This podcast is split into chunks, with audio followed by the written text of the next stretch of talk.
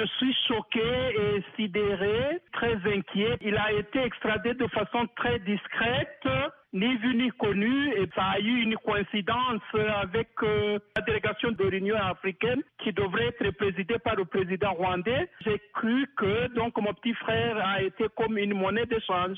Votre frère, on lui reprochait des choses en RDC pour l'arrêter et le Rwanda le recherchait aussi, non? Jusqu'à présent, on n'a rien dit de ce qu'on lui reprochait. Personne ne sait. Au moment même où il a été extradé, discrètement, moi j'étais en contact avec un avocat à Kinshasa pour effectivement savoir de quoi on lui reprochait. Mais j'ai pas eu cette chance. Lui non plus n'a pas eu cette chance. Le porte-parole du gouvernement de Kinshasa, Lambert Mende, a dit que votre frère faisait des choses répréhensibles. Mais les a cités Parce que s'il y avait des choses répréhensibles, je ne crois pas qu'il puisse y avoir un seul secret à le cacher. Mais les FDLR sont toujours pointés du doigt pour des attaques dans l'est du Congo, au début des incursions vers le Rwanda. De toute façon, s'il y a ça comme infraction, ce qui m'inquiète, une fois que bon, toute personne arrêtée ou inculpée, il y a quand même le principe d'innocence et puis il y a quand même la loi élémentaire qui est arrêtée, mais quand même déférée devant bon, une autorité judiciaire pour savoir exactement de quoi on lui reprochait, mais ce qui n'a pas été fait. Les FDLR, c'est une forme de rébellion qui est dans l'Est du Congo depuis la fin du génocide.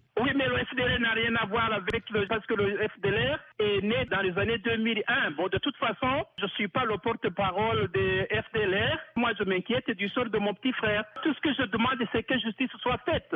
Qu'on nous dise en tant que famille de quoi on lui reproche, qu'on suive la procédure normale légale prévue. Pensez pas que la justice rwandaise pourra faire ce travail Je ne crois pas parce qu'une fois qu'il a été arrêté, le gouvernement rwandais, par le biais de son ministre d'État chargé des relations avec euh, l'Afrique de l'Est, a immédiatement annoncé que le gouvernement rwandais voulait qu'il soit euh, déféré aux autorités rwandaises. Mais depuis qu'il a été effectivement extradé, le gouvernement rwandais a fait une sorte de silence radio. Alors ce silence dit quoi?